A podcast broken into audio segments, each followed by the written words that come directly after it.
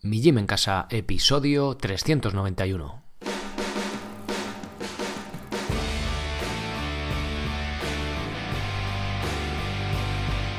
Muy buenas, bienvenidos a un nuevo episodio del podcast de Mi Gym en Casa, el programa La Radio donde hablamos de entrenamiento y de alimentación y de muchas cosas más. Y para muestra un botón, hoy voy a hablar de Bitcoin. Bien, Hoy es un episodio, ya no es especial, ya es raro, ya, bueno, hemos cambiado la temática por completo. Eh, antes de pasar con él, voy a hablar con Pau, apodado Ninja. Pau vive en Estonia, mm, tiene un negocio en, bueno, en internet con un blog, diferentes historias y mm, su, se ha especializado, digamos, o bueno, tiene una forma de ahorro que son los Bitcoin. Y vamos a hablar eh, de ello precisamente hoy. Tiene es curioso porque el episodio está grabado a principios de marzo, creo recordar, o finales, finales de, febrero. Ha cambiado bastante el, panorama, en los precios del, Bitcoin y tal, así que bueno, tenedlo en cuenta. Pero sí que eh, para alguien que no somos expertos ni estamos muy enterados de, esto de las criptomonedas, pues es un, episodio que, puede ser muy interesante simplemente pues a modo de culturilla general. Bien, a partir de hoy eh, va a cambiar la temática de los podcasts, como ya os anuncié anteriormente, ya no hay podcast premium, ha sido un fracaso absoluto, bueno, casi absoluto diría, y bueno, el próximo episodio, el 392, os voy a hablar un poco de, qué ha pasado en el mes de marzo, va a haber cambio de rumbo de temática de podcast, a partir de ahora, mm, aunque no lo parezca, hablando de Bitcoin, ya voy a hablar solo de entrenamiento, de ejercicio, de entrenar en casa, me voy a centrar en eso. Y bueno, pues eso, a partir del en el 392, en el próximo episodio, os cuento un poco de qué va para no aburriros ahora, pues si llegáis a alguno nuevo o no os interesa, pues haré un episodio específico.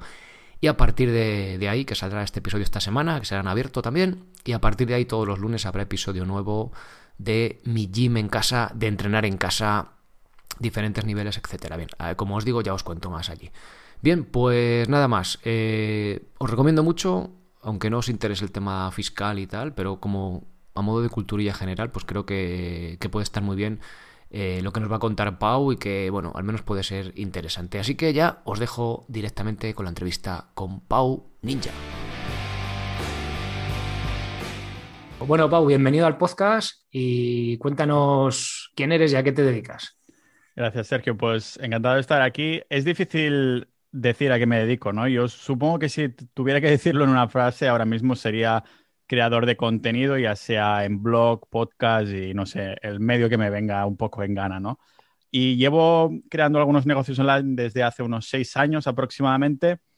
Y nada, inversor a tope bastante reciente de, Bitcoin, pero más que nada lo que me ha dado de comer los últimos años ha sido ah, negocios online relacionados con el marketing, Ah, por cierto, también, muy aficionado al tema de, fitness. Lo de entrenar en casa nunca me ha, me ha, salido del todo bien, pero igualmente también con todos estos que, temas que tocas, pues me siento muy identificado, ¿no?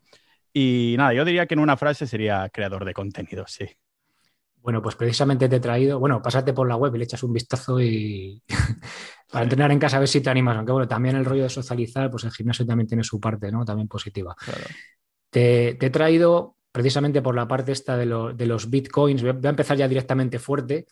Eh, en, tu, en tu blog he leído, tal vez mi cartera es 100% bitcoin, pero la tuya es 100% sistema monetario actual. Vamos a ir desgranando un poco esta idea así un poco heavy. Vamos a ver primero, antes de hablar de la criptomoneda, del bitcoin en concreto, porque bueno, yo no sabía, bueno, sí que había oído lo del bitcoin, ¿no? Pero hasta hace bueno, cuando esto va a salir en abril, pero hasta hace unas semanas que el Elon Musk, el de Tesla, como compró no sé cuántos Bitcoin, ¿no? Como que lo validó.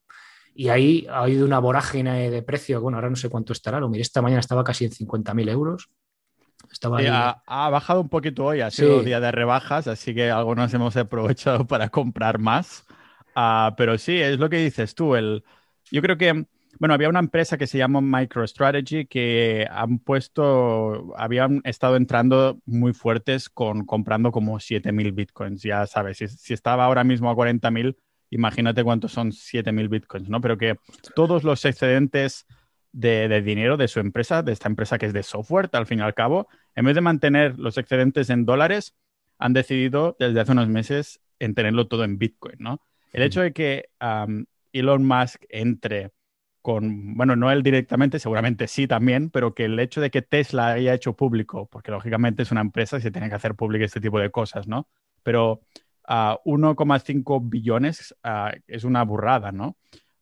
y eso es lo que dices tú, muy bien, ¿no? Que es una validación y a raíz de esto han salido todas esas instituciones, incluso algunas instituciones públicas como el Ayuntamiento de Miami, que decía que ahora podrá permitir pagar sueldos públicos en una parte en Bitcoin, incluso quieren usar partes de sueldos públicos en Bitcoin y demás. Y, y claro, ya ves un montón de noticias de empresas que dicen, ah, nosotros también entraremos, o Apple diciendo, de momento no compraremos Bitcoin, pero vamos a permitir pagar con Bitcoin vía Apple Pay.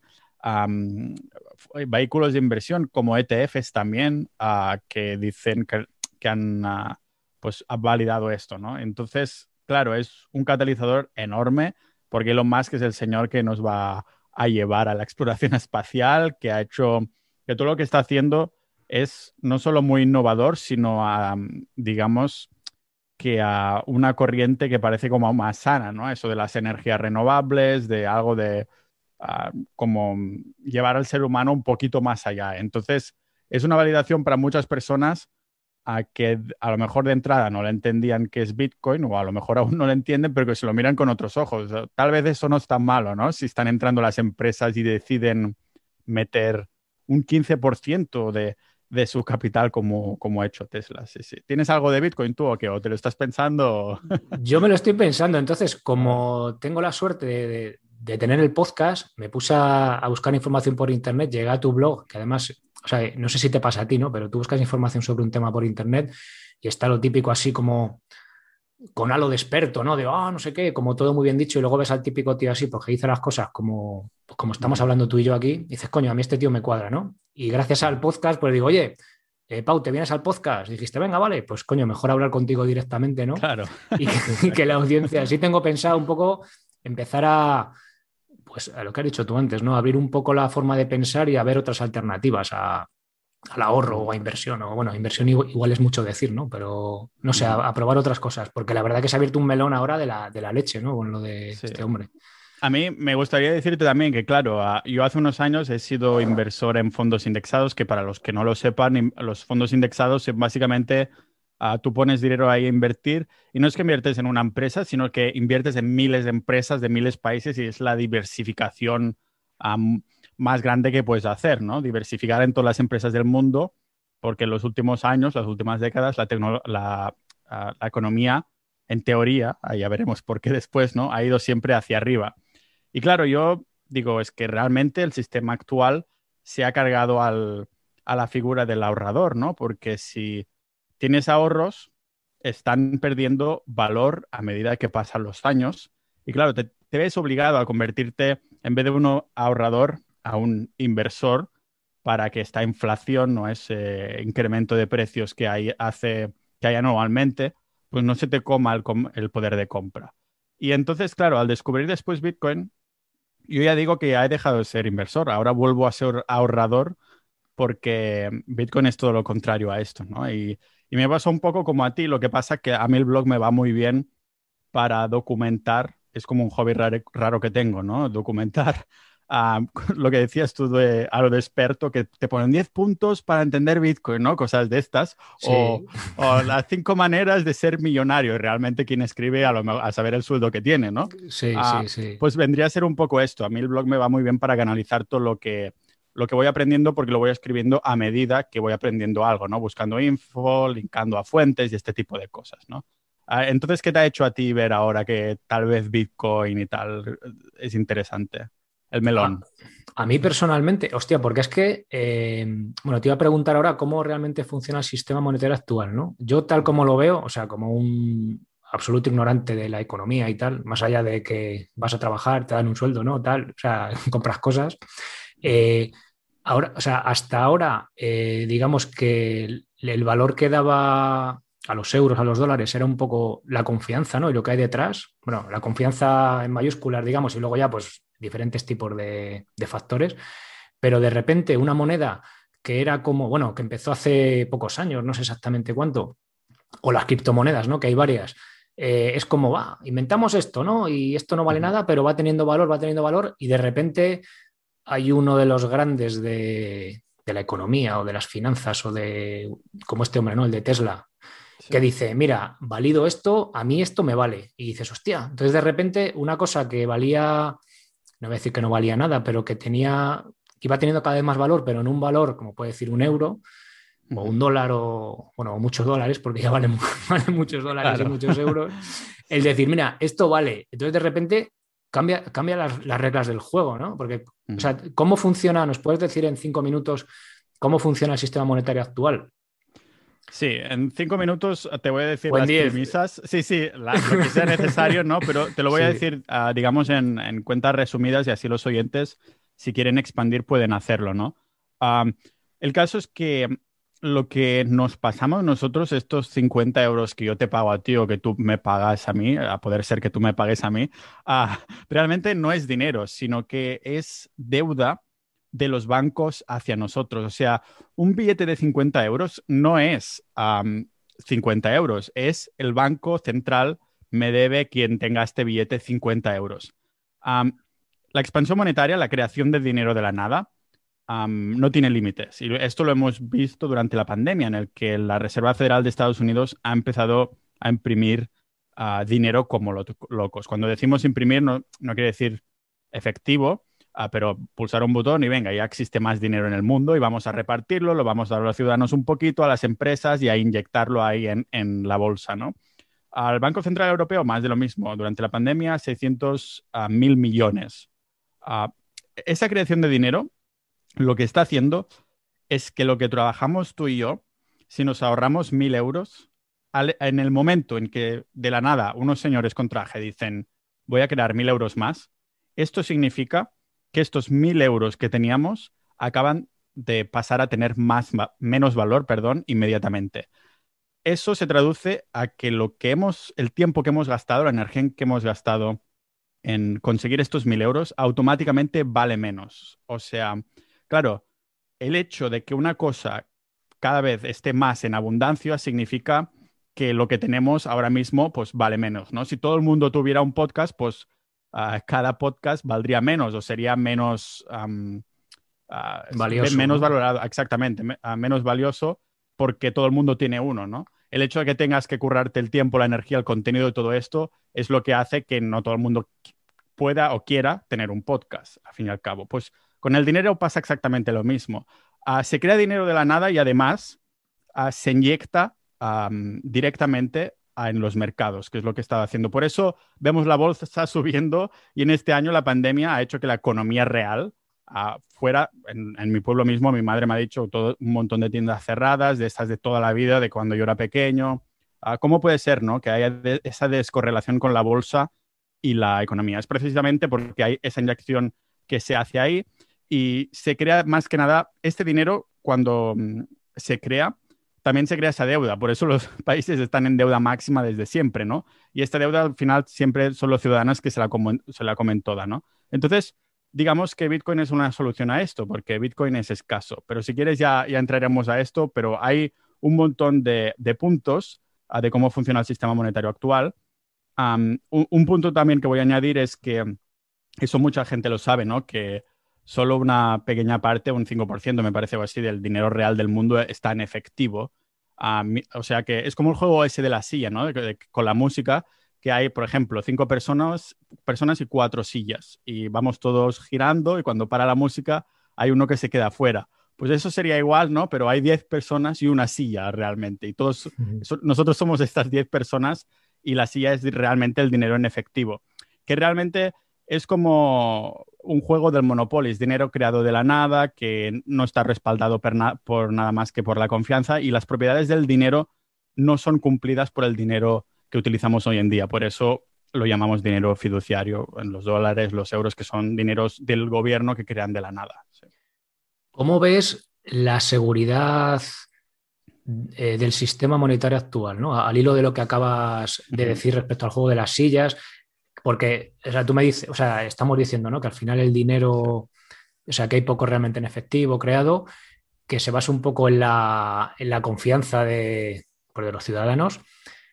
pero al fin y al cabo, o sea, tú dices, no, no, yo, a mí me parece más seguro Bitcoins, que es más, yo desde mi punto de vista, como lo veo, eh, como más etéreo aún, ¿no? Porque yo al final digo, vale, yo estoy en Europa, vivo en Europa, vivo en España, tengo mi casa en España, cobro en euros, bien que mal, que no confío al 100% en el sistema, ni, mucho menos, pero bueno, bien que mal, me da más seguridad que una cosa que está ahí en Internet que ni siquiera veo lo que es la moneda, ¿no? O lo que es el papel moneda, que, al final tampoco, o sea, que luego...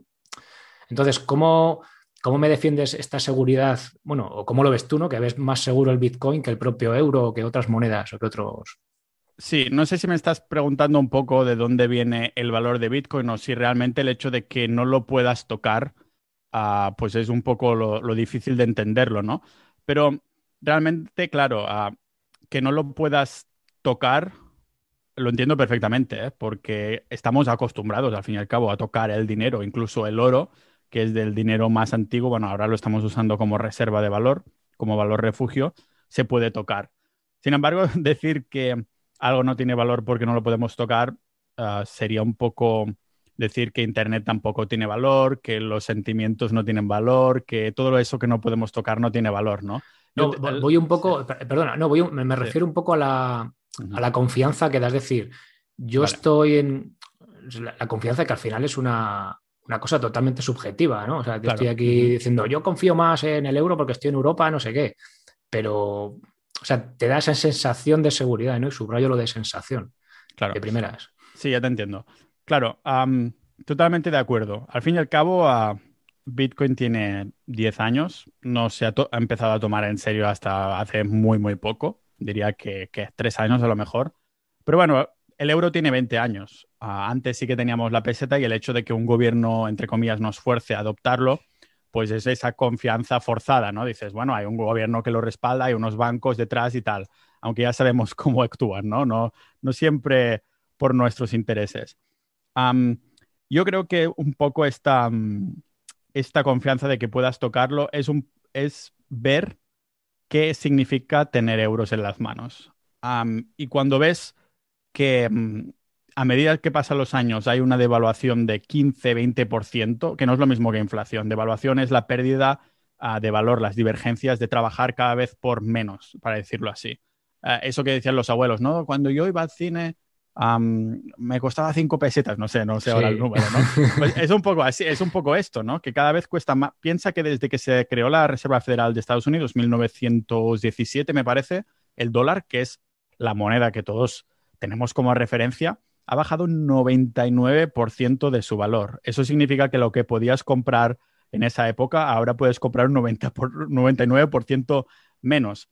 El euro, lógicamente, no tiene tanta historia. Entonces, claro, no se le puede ver esta, este bagaje, ¿no? Pero al fin y al cabo vemos que sigue la corriente de los americanos porque son los que llevan toda la economía. Entonces, claro, dices que tienes esa confianza porque es lo que hemos visto en nuestra día a día y, tienes toda la razón que Bitcoin ah, tiene aún un recorrido por, por hacer y el hecho de lo que comentabas antes de que Tesla haya dicho, ostras, pues adoptamos Bitcoin, hay, hay un cambio de, realidad, de perspectiva totalmente distinta. No sé exactamente cómo planteártelo, sinceramente, ah, porque no sé si ¿qué es lo que te hace sentir esa confianza personalmente? ¿Es el hecho de que vives en euros? Eh, mira, sí, te voy a poner un ejemplo de por qué, ¿vale? Eh, mira, yo hace pues, unos 15 años, un amiguete eh, se compró una casa, bueno, varios de hecho, y estaba el tema de los yenes.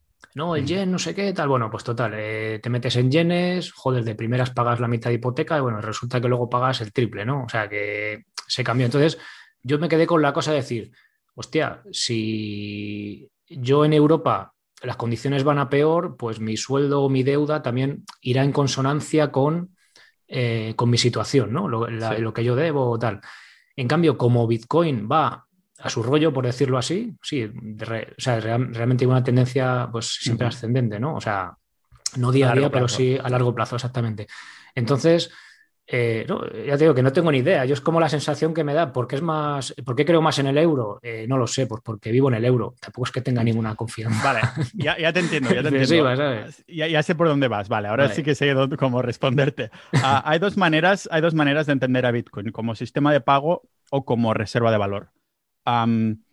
Si vives en euros, hay que tener algo de euros, eso segurísimo. En las finanzas 101, ¿no? De los principiantes, lo primero que se dice siempre es, antes de invertir en nada, tienes que tener un fondo de seguridad o de emergencia. Ahora se llama fondo de seguridad, lo dice, lo dice la gente porque de emergencia parece como muy, muy dramático. ¿no? da miedo, ¿no? Es como... Uh. Sí, e, exacto. De seguridad, lo llamamos de seguridad, que vendrían a ser, no sé, depende de cada persona, pero de 6 a 12 meses de lo que de tu coste de vida, ¿no? Dices, hostia, si me quedo sin trabajo y tal, al menos sé que tendré 12 meses uh, en euros. Yo también tengo este fondo de seguridad en euros.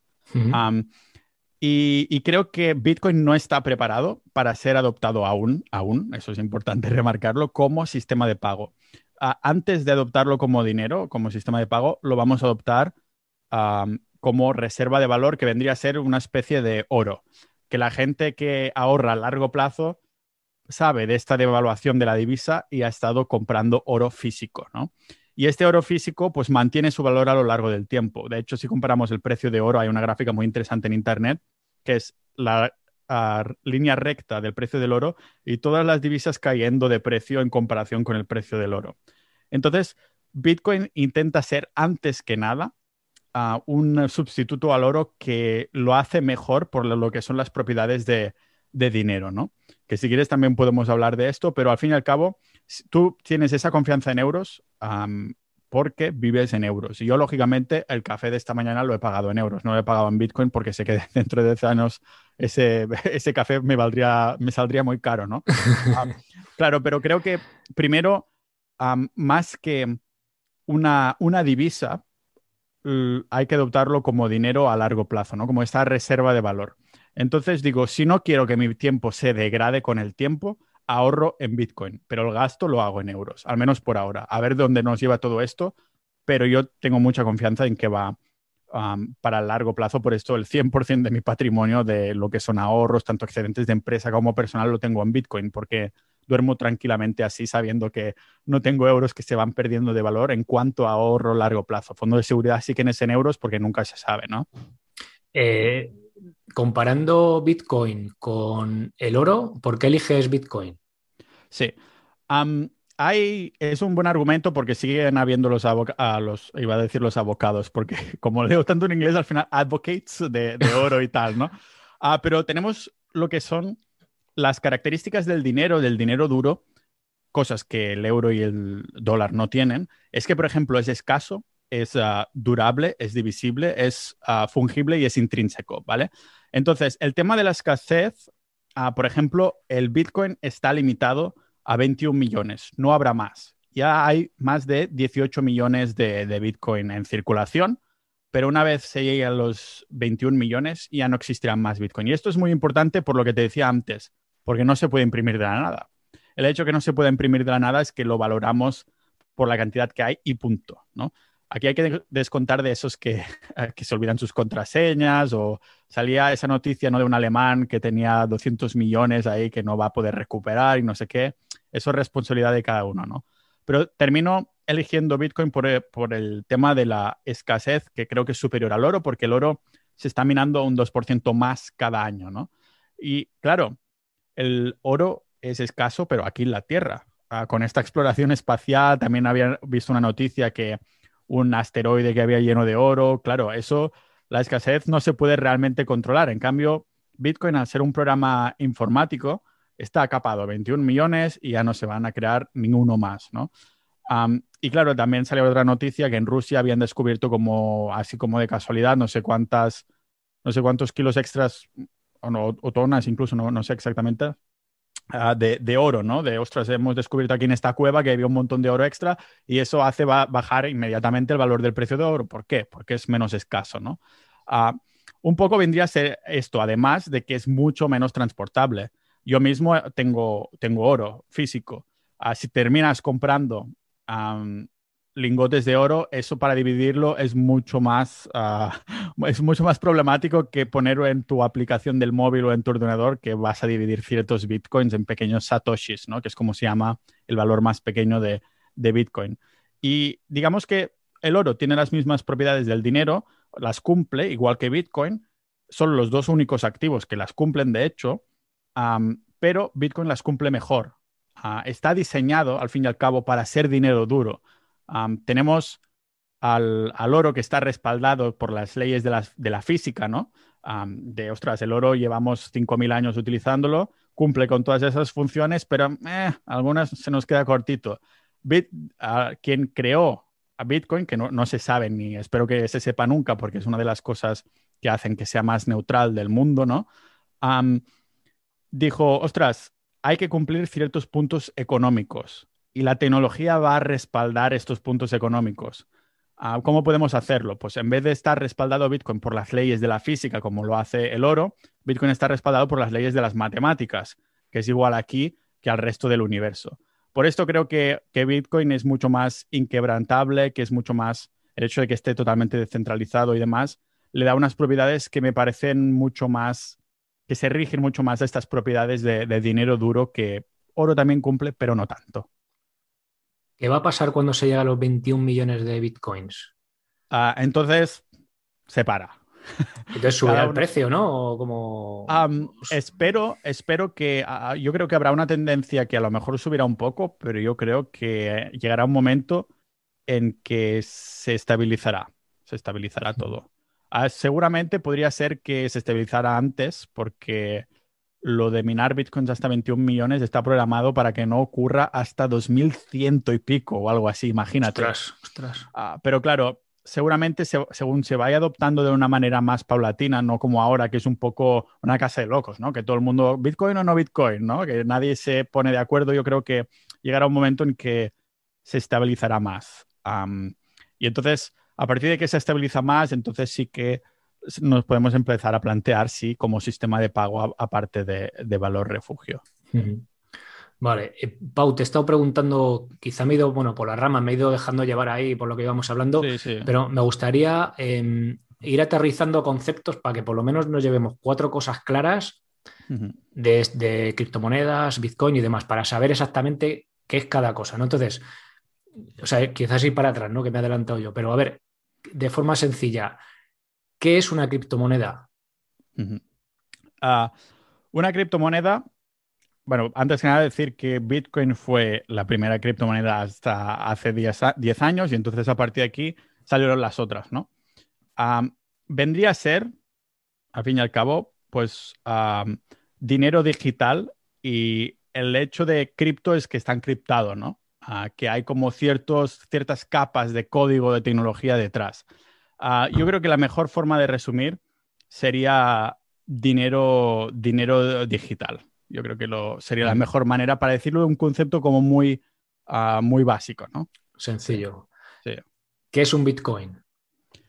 Vale, el Bitcoin sería esta primera criptomoneda y Bitcoin es básicamente un, este dinero digital y además tiene unas características muy específicas, ¿no? Hay el componente tecnológico y hay el, componente económico. Bitcoin, claro, no se puede realmente decir que es Bitcoin sin decir un poquito de historia, que vendría a ser que fue creado por este, esta persona misteriosa, que algunas personas dicen que tal vez fue un grupo en vez de una persona, porque realmente cumple muchísimos puntos que parece que una sola, una sola persona no podría llegar aquí, ¿no? Pero fue este Satoshi Nakamoto, este era el seudónimo, y lo creó precisamente para solucionar este problema, el, problema del sistema monetario, monetario actual. Bitcoin entonces es este dinero que aparte es descentralizado y pseudoanónimo. Descentralizado significa que no hay nadie que lo controle. Es un programa informático y no se puede, es incrementable. Usted no me sale la palabrita, ¿eh? Inquebrantable, inquebrantable. Inquebrantable, exactamente. El hecho de que sea, de que sea ah, descentralizado hace pues que no haya tampoco una cabeza visible. Y esto es muy importante porque hay muchas otras criptomonedas. Y no hay ninguna que todas tienen un fundador o hay una empresa detrás y este tipo de cosas. Realmente no puedes crear una moneda totalmente descentralizada y, neutral si tienes una cabeza visible.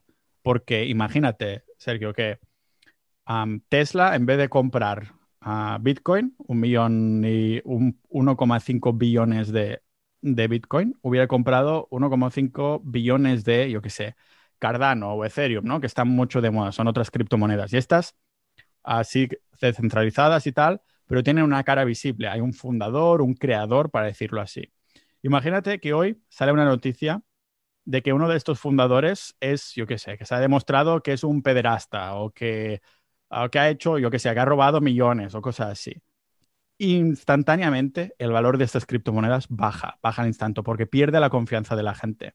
Y la gente que, ah, ya, ya, me imagino los titulares, ¿eh? Tesla ha comprado tantos billones de una criptomoneda de un violador o de un no sé qué, ¿no? O de un criminal. claro, el hecho de que sea descentralizado y neutral hace que Ah, sea lo que la gente quiere que sea. Y por lo tanto, Tesla se puede desligar totalmente de estos posibles titulares de, que se ligan un poco con el, con el fundador, ¿no? Y por esto creemos, los que tenemos Bitcoin, que existe Bitcoin y después las otras criptomonedas, que son dos mundos aparte, que algunas criptomonedas tendrán otras funciones que no ser dinero duro, que es lo que intenta ser Bitcoin y lo que es, yo creo. entonces, para resumirte la pregunta muy rápidamente, Bitcoin es dinero digital y es dinero duro. Eso es lo más importante. ¿A qué te refieres con duro? Sí, dinero duro es estas características del dinero que, te comentaba, ¿no? Que es escaso, es muy importante, que es durable, que es divisible, ah, que es fungible que, es, que tiene valor intrínseco, que este es uno de los valores más difíciles de, como de entender, ¿no? Entonces, como te decía, solo hay dos activos que lo cumplen todas estas funciones, Bitcoin y el oro. El euro, el dólar, el yen, lo que sea, no lo cumple. Es dinero fiduciario. Y hubo ya una época en la que se vivió con dinero fiduciario, que se empezó a crear dinero de la nada, hasta que petó esa sociedad. Esta sociedad era el Imperio Romano, que vivió así durante más de 200 años en este dinero que se iba devaluando constantemente. O sea, el hecho de que no veamos ahora que nos explota todo este sistema en la cara, no significa que no vaya a hacerlo. Se va a tomar su tiempo y más ahora. El Imperio Romano pues vivió con ciento y pico millones de habitantes. Ahora somos muchísimos más, ¿no? Que estamos jugando a este juego. Entonces, nos va a tomar nuestro tiempo, pero la historia nos ha demostrado que el hecho de no vivir con este, utilizando dinero duro, pues va a petar, porque los romanos vivían con, sobre todo con plata, también con algo de oro, pero lo que hacían era esos pequeños cortes a las monedas para crear más monedas, ¿no? Eh, ponía ahí los ciudadanos en fila, les hacía cortecitos y creaba más monedas. Eso es una manera de imprimir más dinero. Es el equivalente. Más manual, ¿no? Exacto, mucho más, manual, más laborioso, exactamente. Y, y, terminó precisamente por esta inflación y esta devaluación increíble. que bueno, que esto se ha visto ahora en Venezuela, Argentina y estas cosas, ¿no? Pero Claro, pudo aguantar 200, 200 siglos. Esto fue el problema de no tener un dinero ah, descentralizado, que no fuera escaso y, demás. Por eso, eso es lo que nos referimos con, dinero duro, que tiene estas características concretas. Ah, antes has dicho, voy a hacer un poco de abogado del diablo, de, haciéndote a ver si te pillo. Eh, de que, la, eso, que, el, que los bitcoins lo ha hecho una persona con un seudónimo o un grupo de personas. Eh, yo, por ejemplo, digo, venga, me compro un Bitcoin, ¿no? O medio. ¿Qué, qué, es, qué seguridad tengo? Porque, bueno, antes hemos hablado, ¿no? Eh, un país o Europa, pues te da cierta seguridad, cierta. Pero si es un grupo de personas, de informáticos que han hecho un, Bitcoin, también pueden coger, ah, pues cojo lo desencriptamos y me lo llevo, ¿no? O lo cambio. Eh, lo puedo perder, ¿no? Visto así, al no ser nada palpable, claro. ¿qué, qué seguridad tiene detrás real? Claro, la seguridad de esto es que Bitcoin, aparte de todas esas características que hemos dicho, es 100% transparente. El código es totalmente abierto. De hecho, puedes copiar el código de Bitcoin y crear tu propio Bitcoin. Y de hecho es lo que se ha hecho con la mayoría de 7.000 criptomonedas que existe. Pero ¿cómo ah, es el, código? ¿Cómo es, cómo... Explícalo así para gente que no somos informáticos ni en plan sencillo. Ah, bueno, más que nada el código son unas reglas muy, muy estructuradas y muy claras, ¿no? Yo tampoco soy informático, pero a los amigos que tengo programadores, ah, cuando tengo alguna duda al respecto, digo, oye, ¿y esto qué tal? Y me lo confirman un poco, ¿no? Ah, hay dos, maneras de entender a Bitcoin aparte como sistema de pago y, económico, perdón, y, y ¿cómo se llama? Económico, o sea, sistema de pago y reserva de valor y después lo podemos entender con el componente tecnológico o el económico, ¿no? Ah, lo que estamos discutiendo ahora más o menos es el, económico y el tecnológico. Tenemos que validar que la tecnología da soporte a todos estos checklists ¿no? de económicos. Entonces el código ah, es totalmente abierto y, bueno, una demostración de, de, lo que hemos podido ver es que en estos 10 años de creación nadie, absolutamente nadie, ha podido hackearlo. Nadie ha podido trampearlo tampoco. Ah, y entonces, como digo, Claro, eso da muchísima seguridad al ver que esto se rige por las leyes de las matemáticas y sobre todo de la transparencia también, algo que Europa y los gobiernos no tienen en absoluto. entonces, el hecho de que Bitcoin se pueda quebrar de alguna manera, cada día que pasa es menos y menos probable, porque cada día pues, hay más y más personas que podrían tener la oportunidad de hacer algo y que se intenta y que no se puede hacer, ¿no? Y al fin y al cabo, como hay cada vez más y más personas ah, pues adoptándolo, hay menos y menos interés en intentar que pase alguna cosa, porque al fin y al cabo es, la adopción, ¿no? pero vendría, vendría a ser esto, que es transparente, que es lo que se llama en, de código abierto, open source, ¿no? Y que tú y yo podemos copiar el código, con algún tutorial podemos hacer nuestro propio Bitcoin. Ahora que pase de, de un céntimo sería lo difícil, ¿no? Pero sí. Claro. Es, eh, vuelvo a insistir, yo si a mi hija de nueve años le quería explicar lo del código ese, o sea, cómo, o sea, entiendo lo que es código abierto, pero lo del código no lo llego a, o sea, está en abierto, yo lo puedo ver, pero lo puedo copiar, pero no tengo el acceso ahí para craquearlo, ¿no? Como, sí, o sea, podrías tener, tener, el acceso perfectamente, o simplemente en el código dice todo lo, cómo funciona, ¿no? O sea, rollo, puedes ver que a 21 millones se capa, puedes ver cómo funciona a nivel tecnológico, ah, puedes ver todas estas cosas, ¿no? yo a nivel tecnológico, como, te digo, me estoy centrando mucho más ahora en el económico ah, y poco a poco pues voy haciendo las preguntas a los amigos que se dedican a la programación, que tocan estas cosas para validar realmente esto. Digo, hostia, ah, ¿cómo sé que realmente se va a capar a 21 millones? Le pregunto al amigo, oye, tema código, ¿qué tal? ¿no? O sea, es un poco ir validando estas cosas. Lógicamente tienes que entender código, no es mi caso, ah, pero en esto seguro que tienes alguna persona de confianza que puede entender este, los conceptos más técnicos y explicarlos para, ah, para gente normal como nosotros, ¿no? Eh, entiendo, o sea, que son como unas leyes, unas normas ahí súper claras y, cualquiera que esté metido en el mundillo de la informática, ¿no? Y de código, que sabe decir, oye, no, no, hostia, es que esto está bien hecho, ¿no? Y funciona, digamos que es eso, algo así. Exactamente, por eso te decía que se rige por las normas de las matemáticas, o sea, es lo que es y punto, y esto funcionará aquí y en Marte y en todo el universo porque ah, ah, ya sabemos que las matemáticas es un lenguaje que está igual en todo el universo. Entonces, ah, por eso hay esa confianza, porque yo tengo muchísima más confianza en las matemáticas que los gobiernos, aunque catear mates en el instituto sí que sé que es una ley muy, muy rígida, ¿no? Tengo un amigo, eh, a esto de que dices de las matemáticas, que dice, mira, hablando de economía, dice, mira, en la vida solo hay que saber sumar y restar. Dice, no hace falta ni multiplicar ni dividir, pero sumar y restar. Para las cosas fáciles, ¿no? ¿Cuánto gano? Gano mil, bueno, pues no me puedo comprar un coche de no sé cuándo, ¿no? O sea, pues así, básico, ¿no? Sumar y restar. Sí, sí, sí, ahí es cuando le ves la utilidad. Después te encuentras con Bitcoin y ya dices, oh, a lo mejor hay algo más por ahí.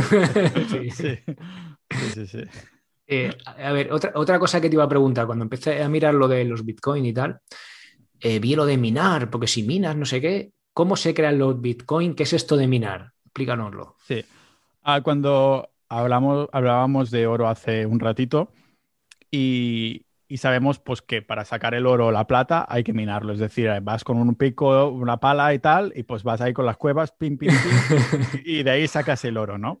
Ah, se le ha dado este nombre para hacer precisamente la analogía con el oro. a minar, pero en vez de un pico y una pala, tienes unos ordenadores megapotentes. Y estos ordenadores, pues lo que hacen es resolver problemas problemas matemáticos. Ah, cuando se empezó con Bitcoin, había un... Es para poner un ejemplo, ¿vale? Hay un problema que hay que resolver que es, por ejemplo, 1 más 2, ¿vale? Y el ordenador que esté utilizando el programa de Bitcoin y se encuentra con este problema y cuando resuelve este problema de 1 más 2 y dice, vale, el resultado es 2, entonces tiene una recompensa que son Bitcoins. Ah, entonces, si tu ordenador lo tienes ahí minando, utilizando este programa, le, van llegando problemas, ¿no? Y los va intentando resolver. El primero que lo resuelva ah, dice 1 más 1 es igual a 2. Pues entonces dices, vale, lo ha resuelto correctamente, toma unos cuantos bitcoins. Y esta es la, recompensa. Esto se utiliza porque los, mineros son muy necesarios para ah, cuando hacemos una transferencia de bitcoin a bitcoin, de una cartera a una cartera, ah, pues entonces eso hay alguien que tiene que validarlo, ¿no? Que yo te he dado a ti dinero, que te he dado bitcoin. Entonces los mineros, digamos que van resolviendo esto y validan todas esas transacciones, ¿no? Es un poco, es un poco esto, sí. Mm. O sea, el, minero lo que hace es que yo, o sea, yo a ti te compro Bitcoin y digamos que al resolver ese pequeño problema, como que la check, ¿no? Como que la valida. Claro, sí, son. un poco eso. Sí, digamos que es un poco, el concepto es un poco lioso porque también estoy intentando explicarlo de lo más ah, simple en este, en este sentido, ¿no? Pero vendría a ser esto, sí. Yo creo que, claro, con todo el funcionamiento tecnológico de, Bitcoin, estamos validando que se cumplen todas esas funciones económicas, ¿no? Que se, ¿Cómo puede ser que necesitamos algo que sea totalmente descentralizado, que sea neutral y, demás? Y entonces se crean la idea del minero, se crea la idea de los nodos, todas estas cosas, ah, porque, claro, la única manera de deshacerse completamente de Bitcoin, de que desaparezca, es apagando el Internet de todo el mundo, ¿no? Que todos los ordenadores que tienen una copia de Bitcoin dejen de existir. entonces, por eso hay esos incentivos, ¿no? Y además, cada vez va creciendo más el valor de Bitcoin, pues hay más de estos mineros que les interesa ahí crear Bitcoin. Aunque eso es verdad que cada cuatro años el valor del, del Bitcoin minado es inferior. O sea, ahora no sé cuánto dan de recompensa, pero cada cuatro años empieza a ser menor, ¿no? Y es un poco es, interesante porque parece que esta persona, grupos de personas, lo tenían absolutamente todo pensado para crear un sistema que respondiera a todo esto, ¿no? A todos estos problemas o a que este, bueno, lo que es el problema del sistema monetario actual, sí. Vale, yo creo que me ha quedado más o menos. Yo pensaba que lo, que lo de minar era que ibas haciendo, digamos, el, para que no fuera hackeable, hacerlo cada vez más difícil. O sea, no va por ahí, ¿no? Va simplemente ir validando transacciones. Sí, sí, sí, exacto. Vale, vale, vale. Y que entonces, eso lo tengo que mirar también, porque me estaba preguntando el otro día, cuando terminen de minarse los 21 millones, claro, seguramente el incentivo será cobrar los bitcoins, que será el coste de la transacción. O sea, si yo te la mando comisión, ¿no? Claro. Claro, claro, seguramente. Eso lo tengo que mirar más, porque claro, como 200, el año 2100, puf, me queda un poco lejos. Entonces, sí, no sé yo. Hasta ver, a lo mejor seremos ya todos inmortales. Eh, bueno, Pau, más convencido. Venga, vamos a ver ya lo práctico. Yo tengo 100 euros por hacer una cifra así redonda y fácil y quiero comprarlos en Bitcoin. ¿Qué tengo que hacer? De forma fácil. Ya ves que no tengo muchos conocimientos informáticos. Eh, qué, me, recomiendas? No hace falta tenerlos, no hace falta tenerlos. Mira, justo ayer fui a un cajero de Bitcoin. Eso es lo mejor que puedes hacer y es lo que te recomendaría. Pero vamos a explicarlo así sencillamente. Hay la mayoría de personas que dicen voy a comprar Bitcoin van directamente a una casa de cambio, a un exchange el más famoso en España es Coinbase o Kraken, eso es lo que le suena a la mayoría de personas. Hmm. Pero hay que entender que hay un paso anterior a este y es decidir si quieres dar tus datos o no dar tus datos. Si decides dar tus datos, entonces el exchange podría ser una buena opción para comprar barato, hacerlo fácil y todo eso, ¿no? Ah, pero puedes decidir no dar tus datos, que es como hice yo, por ejemplo, ayer con el cajero de Bitcoin. Y hay otras maneras de hacerlo. A lo mejor yo te compro a ti Bitcoin y tú me lo vendes a mí y no, no me pides mis datos personales, no vas ahí apuntando a una libreta y no le vas a pasar el parte a Hacienda, ni al gobierno, ni todo esto, ¿no? Entonces hay que entender que hay estas dos maneras. muy rápidamente, ¿por qué hacerlos anónimamente? le iba a preguntar a después, sí. Venga, dale. Eh, pues sí, yo tengo bitcoins comprados dando datos y sin dar datos. Los que doy datos lo hago porque lo hago, lo compro a nombre de empresa y entonces lógicamente tienes que declarar absolutamente todo, ¿no? A mi empresa aquí en Estonia. Entonces, pues si pudiera, si fuera todo dinero mía, mío, siempre lo haría anónimamente. Y eso es muy importante, yo creo, que es lo que hago con el Bitcoin personal que tengo, que, que lo hagamos anónimamente porque es una manera de recuperar el control. Es lo que se llama sin KIC. KIC es de las siglas en inglés de Know Your Customer, o sea, conoce a tu cliente que es lo que obliga un poco a las leyes, ¿no? ¿Por qué hacerlo sin Kaiser, es decir, sin dar datos? Es porque recuperamos esta libertad, seguridad y privacidad, ¿no? Es como si yo te pago a ti con una moneda de oro, si yo lo hago a través de un Bitcoin ah, que no está registrado en ningún sitio como que lo tiene Pau Ninja, a nadie sabe que yo te he pagado esto a ti.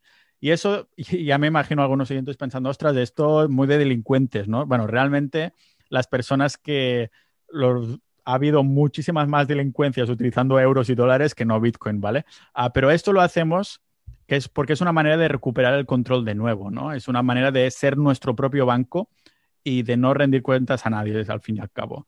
Entonces, comprar sin dar datos es un poquito más caro. Si vas a un cajero de Bitcoin, ah, te cobran a lo mejor 5% de comisión o así.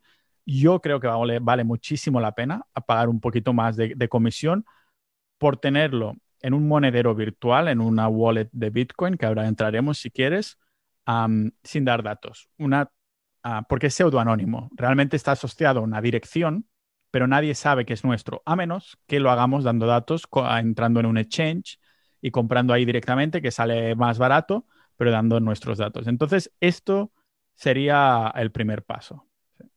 Vale, te voy a ir al último paso. Tú cuando te vas a jubilar, cuando sea, cuando sea, y tienes ahí, yo qué sé, 50.000 euros en Bitcoin y lo quieres sacar pues para irte de vacaciones o bueno, yo qué sé, para vivir, vaya. Eh, ¿Lo puedes sacar también anónimamente? O, sí, ¿no? sí, puedes hacerlo en un cajero también. Y te lo dan anónimamente los talegos que hagan falta, ¿no? Ahí ah, creo, creo, que había, habría una. Mm, habría una. ¿Cómo se llama? Un límite de dinero en efectivo Ah, pero también existen plataformas, por ejemplo, existe Hodel Hodel, que yo he comprado mucho a través de ahí, que lo vas directamente a comprar o vender a particulares.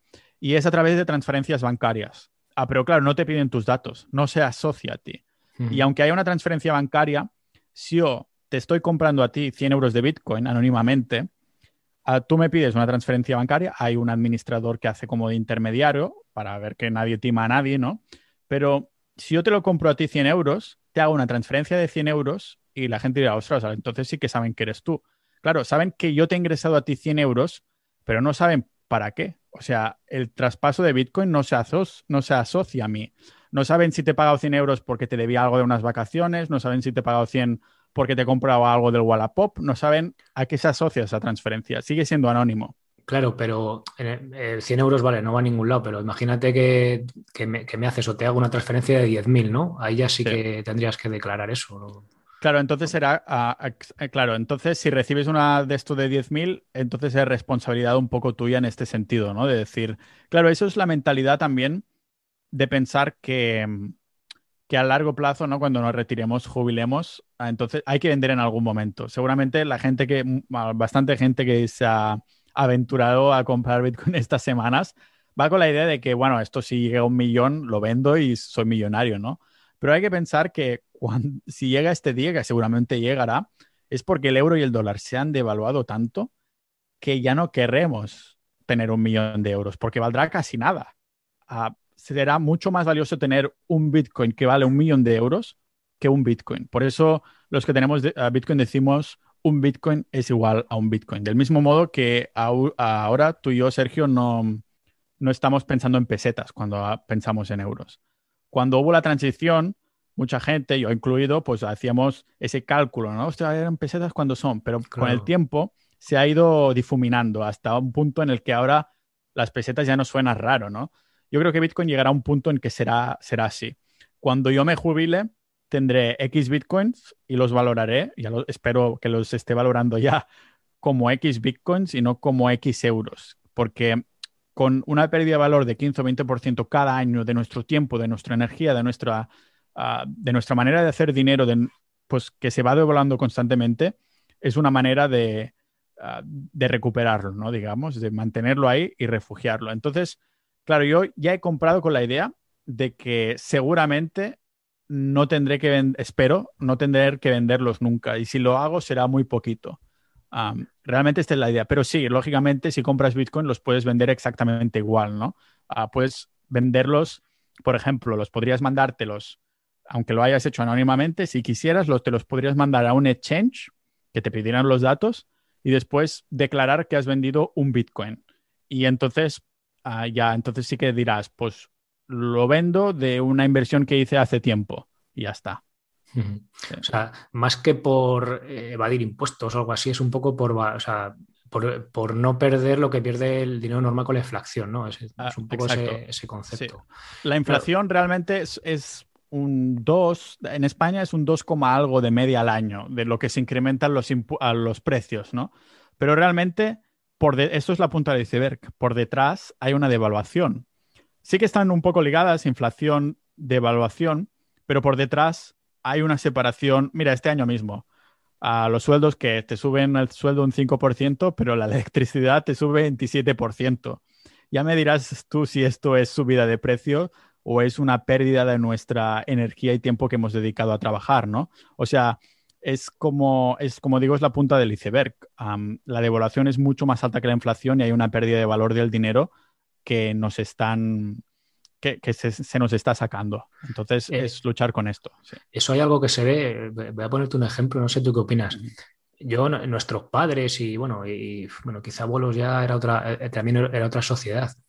Pero antes, con un sueldo, con el sueldo de uno de la familia, normalmente era el padre, ¿no? al final una cosa un poco social, ¿no? De que la mujer se quedaba en casa y tal, una cosa un poco más convencional una familia vivía. Ahora tienen que currar los dos, macho. O sea, yo lo pienso.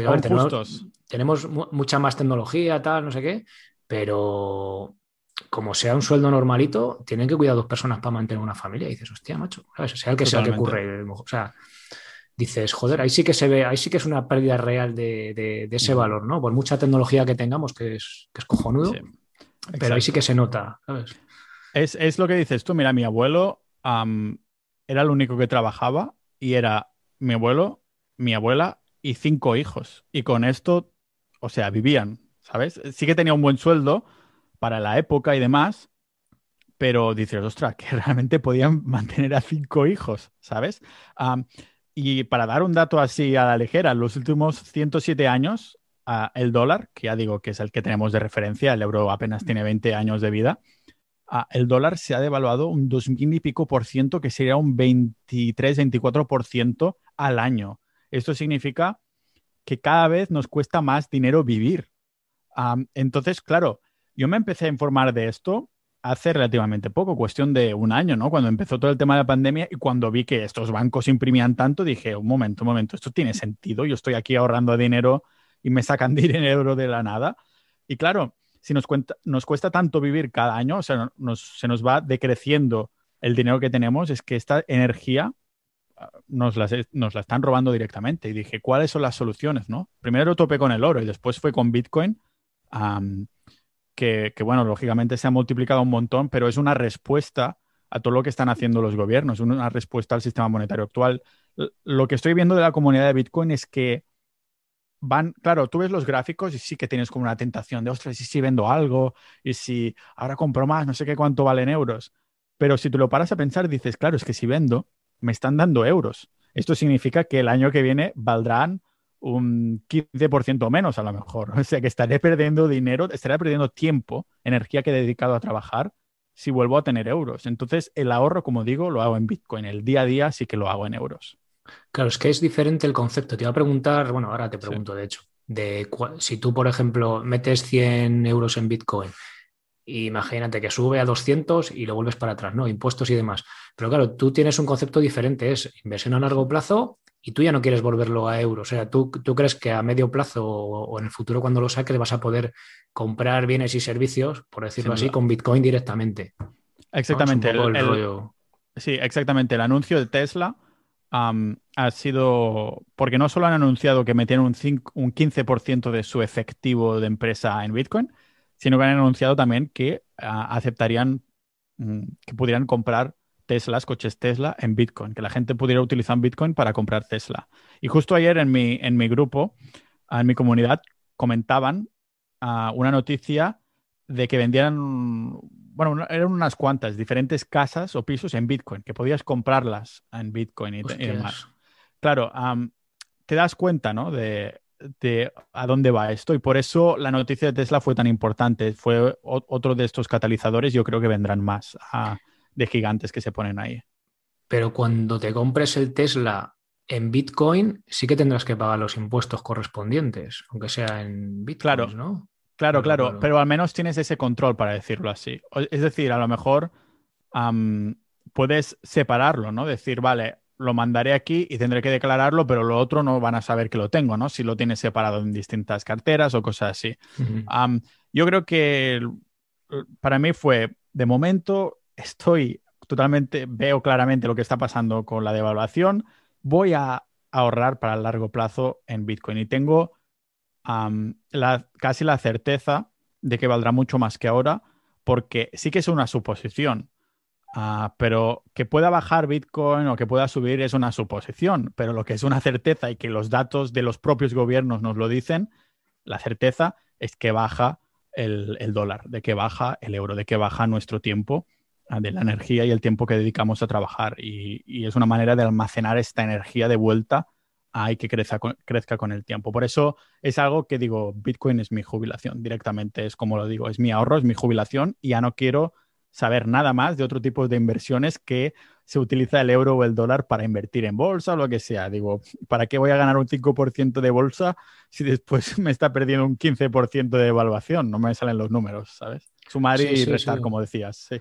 Sí, sí, claro. Ves que euro, dólar y tal van siempre teniendo la baja y con Bitcoin, además, como has dicho antes, ¿no? Como estaba hecho, bien preparado, bien pensado, todo hace pensar que va a ir al alta o al menos, bueno, claro, como las otras van a la baja, pues al revés, ¿no? Se va Sí, a yo lo que pienso, contra.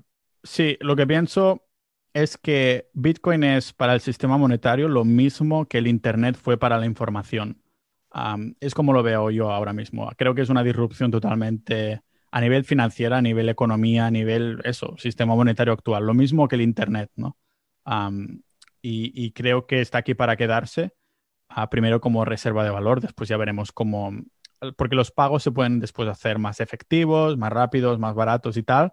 Las capas de tecnología se pueden construir encima. Ah, pero los puntos estos económicos los tiene y esto es lo que necesitamos para, para que no nos roben vía inflación, devaluación y, y demás. Eh, volviendo a lo que te decía de los... Yo tengo ahora, venga, Pau, que tengo aquí 100 euros calientes para comprar Bitcoin.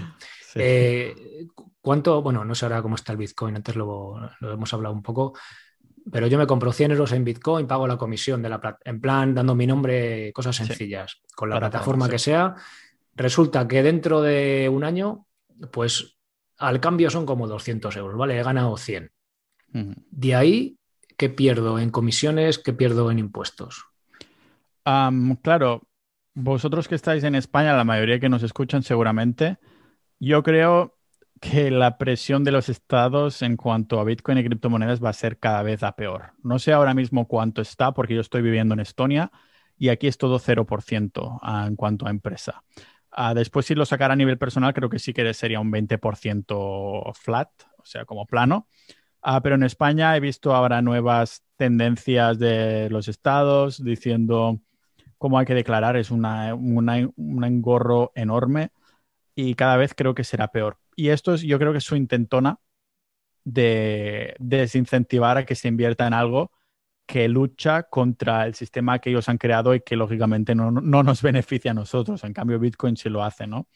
Ah, por eso es tan importante anónimamente también, porque nadie sabe que lo tienes, nadie te obliga a hacer nada, nadie te puede obligar a pagar con nada de esto de Bitcoin y demás. Pero si te sube, si lo haces a través de plataforma y, y lo doblas y tienes 200 euros, yo creo que lo han hecho tan mal en el Estado español, o tan mal para nosotros, tan bien para ellos a propósito, que incluso tienes que ir declarando constantemente cuando vale o algo así. Lógico, aunque no lo saques en euros, me parece que incluso estás obligado a decir cuál ha sido el cambio, cuánto has ganado, cuánto has perdido. Y, eh, ya te digo, es totalmente desincentivando. Ah, estaba leyendo el otro día un libro que se llama El individuo soberano. Fue escrito en 1999 y parece que predecía un poco todo esto, lo que iba a pasar, ¿no? Porque dicen que en, este, en estos cambios disruptivos los estados crearán leyes para desincentivar esto, para que la gente no quiera ejercer sus libertades y sus derechos, pero y estas leyes funcionarán, pero solo temporalmente. Que, em, como digo, Bitcoin es una disrupción que, que está aquí para quedarse y entonces eh, por eso esas- estas prácticas inicialmente de hacerlo anónimamente, yo creo que son tan importantes, ¿no? Pero no te puedo decir en tema de, fiscalidad porque ya me he desvinculado de España porque no estoy, no estaba nada contento con esa gestión y, no lo veo una tendencia buena. Claro, que tú estás en Estonia, ¿verdad? Que estás en otro, en otro sitio. Sí, había leído que se pagaba pues, lo normal, ¿no? Por ingresos, el IRPF y tal pero no lo tenía, creo que todo claro. creo que ha habido nuevas propuestas recientemente y, hay que mirárselo porque desincentiva totalmente. Tengo un asesor fiscal internacional amigo mío y lo dice claramente que España es de los peores países. Pero bueno, los, se van a llevar el pastel los que sean disruptivos como Estonia o como Suiza, que eso lo, lo abrazan, digamos. Y son millones y millones de, de, euros y de, dólares que verán estos países enriquecerse porque los países que no han sabido adaptarse se irán, que tengan criptomonedas, eh, los propietarios irán a otros países a cobrarlas. Y entonces esas, esos países que los adopten verán, serán los que se benefician más, yo creo. Claro, joder, qué complejo, macho. Es que, a ver, tú, yo veo de base, ¿no? Hostia, pagar impuestos, a ver, a nadie le hace gracia, pero al final con eso tienes unos servicios para la población X, ¿no? Que ya puedes entrar en política, etcétera, etcétera. Pero claro, ya es un tema tan complejo que a mí ya se me escapa un poco, la verdad. Sí, sí, sí. Y con la criptomoneda está más aún. No, pero. hacen a propósito. Pero lo que te decía, que al final, si tú en el momento, en un futuro no, que parece que no va a ser muy lejano, tú ya puedes pagar con, tus, con tus Bitcoin, pues oye, tienes que pagar los impuestos que correspondan a, donde vivas o, lo que, a lo que compres, pero, pero la gracia es esa, que tú ya no has, o sea, no te penaliza, ¿no? Lo que dices tú del esfuerzo que has hecho durante unos años que ya no valga mucho menos en el futuro. Es un poco el concepto, ¿no? Claro, la idea de impuestos, pues mira, si un país es capaz de hacer buenas gestiones y tiene unas políticas fiscales que van acorde con esta gestión, por ejemplo, yo que sé, los estados del norte tienen unos impuestos elevadísimos, pero la gestión es increíble, ¿no? Eh, Noruega, Suecia, todo eso. Ah, claro, será interesante ver qué, rutas adoptan los países para hacer pagar los impuestos si se quiere con, con Bitcoin, porque decíamos al principio, ¿no? El ayuntamiento de Miami permitirá pagar en Bitcoin a algunos salarios de funcionarios públicos. Entonces eso será muy interesante también, ¿no? Para pagar los impuestos y demás. Ah, Sí, va a ser interesante ver cómo evoluciona. Estoy emocionado para estar viviendo esta época. Sí, sí, es un melón eso, ¿eh? Pagar ya a los funcionarios en Bitcoin, hostia, ¿eh? Sí. Sí, sí, totalmente. Bueno, entonces, Pau, ya por resumiendo y cerrando, entonces yo con mis 100 euros, ¿dónde voy? ¿A un cajero de esos? En mi pueblo creo que no hay de Bitcoin. Acaban de poner uno de los normales. podrías, podrías, podrías acumular un, un, tiempo y después de ir a hacer un viajecito cuando hubiera, cuando vieras para ir a un cajero. Y si no, Ah, tienes la opción también de dar tus datos y registrarte en una plataforma como Kraken o Coinbase o alguna de estas, si quieres dar tus datos. O si no, si quieres hacerlo sin cajero y anónimamente, puedes ir a la plataforma hodelhodel.com, que ahí es como un marketplace de personas que venden. O sea, yo pongo ahí mi anuncio, vendo ah, Bitcoin a tantos euros y lo puedes comprar, acostumbra a ser también un 4 o 5% de comisión lo puedes comparar y después pues hay, un proceso que yo lo he hecho decenas de veces, ah, lo recomiendo también. Y eso antes has hablado de un wallet, ¿no? Que hay como un monedero virtual, ¿eso cómo, eso cómo funciona? Eh, sí, hay el típico, hay una especie de pendrive que sería las cold wallets o hardware wallets, que son las más seguras. Ah, después también hay aplicaciones del móvil. Todo lo que se conecta a Internet realmente es menos seguro. Pero si lo tienes en el exchange como Coinbase o Kraken, recomendaría mandártelo a tu propia wallet Ah, porque nadie te es mucho más difícil que te lo hackeen, ¿no? Ah, lo más fácil es descargarse una app en el móvil que hace de wallet y lo más seguro, pero menos fácil, sería tener esos pendrives que son wallets frías, que se llama, que hace como de caja negra, ¿no? Se conecta al portátil y hay una separación para que nadie te pueda hackear absolutamente nada. Todo lo que se conecta a Internet es más, un poquito más hackeable, pero digamos que la opción de dejarlo en Coinbase o Kraken o alguna plataforma de estas es la menos segura porque de vez en cuando sale alguna noticia de han hackeado tal plataforma y dice, hostia, mis bitcoins, ¿sabes? Pero claro, es mejor ir vaciándolo y poniéndotelo en una de estas, de estas wallets. Y, tú eso, porque tú en el banco no te hackean la cuenta, oye, ya te han robado lo que sea, pues el banco se hace responsable. Ahí si te hackean, te quedas sin ellos o también sin duda, se hacen. Exactamente. Te, quedas sin ello. Es lo que tiene ser tu propio Como vida, ¿no? Ah, claro, es el, es el precio a pagar a tener más responsabilidad, a tener más libertad, ¿no? O sea, más privacidad y, seguridad. O sea, seguridad es tu responsabilidad. Es como cuando te independizas de los padres. Ah, pues al fin y al cabo eres más libre, pero tienes nuevas responsabilidades, como son hacerte tú la comida, ir a comprar y todas esas cosas. Eso vendría a ser exactamente lo mismo. Nos hace, nos hace ser responsables Bitcoin, ¿no? Y claro, hay buenas prácticas que se tienen que hacer y cada uno pues es responsable de su dinero y creo que es como debería hacerse, ¿no? Estamos tan acostumbrados a que el Estado nos lo haga todo, los bancos nos lo hagan todo, que después nos van sacando derechos y no nos quejamos, porque ya estamos tan acomodados que al final pues nos da, oye, es que ahora me hace un poco de palo, ¿no? Pero realmente, como digo, es el precio a pagar. Que tampoco está tan mal tener tu propia responsabilidad, es un poco manejar un poco la vida que, quieres tener y, demás. Me mola mucho lo que acabas de decir. Luego cuando acabe el episodio ya verás por qué. Eh, eh, otra cosa que has dicho, antes has dicho que bueno, que Bitcoin está en todos, o sea, que en muchos sitios de internet a la vez, ¿no? Para que sea más seguro y tal. Pero claro, yo lo tengo aquí en un pendrive de estos que es inhackeable, pero a mí se me inunda la casa o se me jode el pendrive y todos mis ahorros a tomar por saco, ¿no? no, no, no, no, no, no, se puede recuperar porque lo tienes en lo que es la, en la nube, por ahí, para decir ah, vale, vale, en la blockchain. Vale, vale, vale. Cuando te creas uno de estos wallets, te dan 12 palabras clave. Y esto lo necesitarás para recuperarlo si se, rompe o le pasa alguna cosa, ¿no? Y entonces estas palabras son cosas muy random, como por ejemplo cama, armario, no sé qué, micrófono, y tú las apuntas analógicamente y si le pasa algo puedes acceder en cualquier, en cualquier otro, otra wallet. Entonces le pones estas palabras, o sea que realmente también está bien memorizarlas o hay muchos, muchos juegos que se pueden hacer para memorizar estas palabras o para tenerlas. Hay gente que yo qué sé, crea un poema y la primera de esto de cada de esto es la palabra tal. O sea, para, o lo puedes dejar en la caja fuerte, yo qué sé, hay montones de maneras de hacerlo, pero siempre se recomienda hacerlo analógicamente. Como mola, qué divertido, parece como un juego así. sí, exacto, exacto. Bueno, Pau, pues la verdad que muchas gracias. Yo creo que al menos los que no sabíamos mucho que era el Bitcoin, ya nos hemos hecho una idea un poco más realista del asunto. Cuéntanos ya dónde podemos encontrarte, web, redes sociales, por ahí sé que estás por Estonia. Sí, en Estonia estoy también, si me queréis encontrar por aquí, es, pequeñito y fácil de encontrarme, pero por redes y tal es simplemente uh, Pau Ninja. el blog es pau.ninja, el podcast también se llama así, las redes sociales también es Pau barra baja ninja, no soy muy original en esto, es solo el, seudónimo de internet y ya está.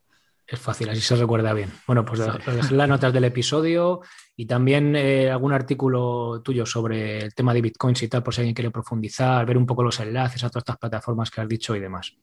Sí, tengo un índice en mi blog que es pau.ninja barra finanzas y ahí intento mm, ir un poco de cero a héroe, ¿no? De, de cero a cien ordenando cómo funciona el sistema monetario, las propiedades del dinero, por qué Bitcoin es la solución, por qué no otras cosas, y ahí es, un buen índice para empezar. Perfecto. Pues nada, Pau, eh, de verdad, muchísimas gracias por tu tiempo y por ilustrarnos en, el tema de, los bitcoins. Yo creo que ya me voy a lanzar a por ello. Y nada más, lo dicho, de verdad, muchas gracias. Gracias a ti, Sergio. Un saludo. Un saludo pues aquí la entrevista con Pau, la verdad que es una pasada. ¿eh? Estamos viviendo tiempos eh, interesantes, tiempos curiosos, cambios de, paradigma también en cuanto al dinero, ¿no? Que son poco a poco, pero miras para atrás y dices, joder, todo lo que ha cambiado, ¿no? Hace, hace nada vamos pagando con el Bizum este que es todo como digital y fijaos, ¿no? Así que bueno, esto no sabemos si vendrá para quedarse, parece que sí, cómo será el cambio de progresivo, de rápido, bien, en fin, pues aquí estaremos para verlo. Eh, bien, como os decía, el próximo episodio os comento ya cambio de rumbo directo. Mi gym en casa realmente va a hablar de entrenar en casa, algo raro si llevas tiempo escuchando el podcast, pero si ves el título, coño, pues dirás, esto será de entrenar en casa, ¿no? Y están hablando de Bitcoin, bien, pues un poco para dar un poco coherencia, aunque sea al, al, nombre del proyecto, ¿no? Así que bueno, os lo explico en el próximo episodio y a partir de ahí pues ya arrancamos a hablar de ejercicio y hablar solo de entrenamiento. Nada más, muchas gracias por estar ahí, gracias a Pau y nos escuchamos en el próximo episodio. Ser responsable para ser feliz. Hasta luego.